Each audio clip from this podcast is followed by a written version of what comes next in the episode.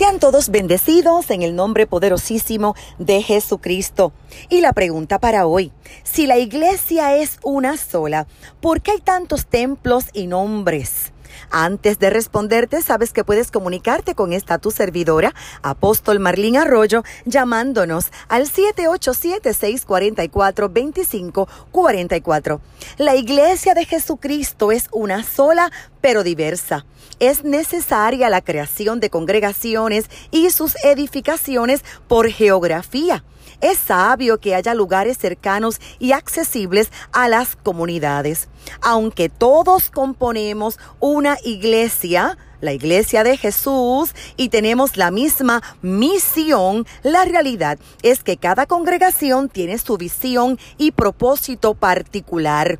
Apocalipsis nos habla de siete congregaciones completamente diferentes. Las conocemos como las siete iglesias del Apocalipsis o las siete iglesias de Asia. Estas estaban en Éfeso, Esmirna, Pérgamo, Tiátira, Sardis, Filadelfia y Laodicea todas de Jesucristo, pero establecidas en diferentes lugares y con propósitos particulares. No obstante, también existen diferentes doctrinas a causa de las diversas interpretaciones bíblicas. Me parece importante señalar que existe lo verdadero, lo establecido por Dios, pero reconozco que muy lamentablemente también existe lo falso. Hay congregaciones fundadas en la rebelión, personas que han dividido otras congregaciones, que han hecho muchísimo daño, que predican falsa doctrina. La Biblia habla de falsos apóstoles, falsos maestros, falsos profetas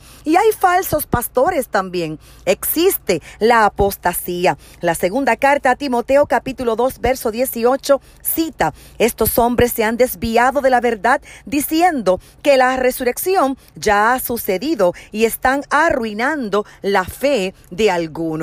Ahora bien, para ser verdadero hay que predicar las enseñanzas de Jesús de acuerdo y sin divisiones. Cita la primera carta a los Corintios capítulo 1 versículo 10. Ahora hermanos, les suplico mediante el nombre de Jesucristo que todos estén de acuerdo en lo que dicen y que no haya división entre ustedes, sino que estén completamente unidos en la misma mente y en la misma forma de pensar hay que obedecer las sagradas escrituras. La diferencia entre lo verdadero y lo falso es el fruto. Mateo capítulo 13 versículo 30 cita, dejen que crezcan juntos hasta la cosecha y en la temporada de la cosecha les diré a los cosechadores que primero arranquen la mala hierba y la aten en manojos para, que, para quemarla y que luego recojan el trigo y lo guarden en mi granero. Que el Padre nos proteja de toda falsa doctrina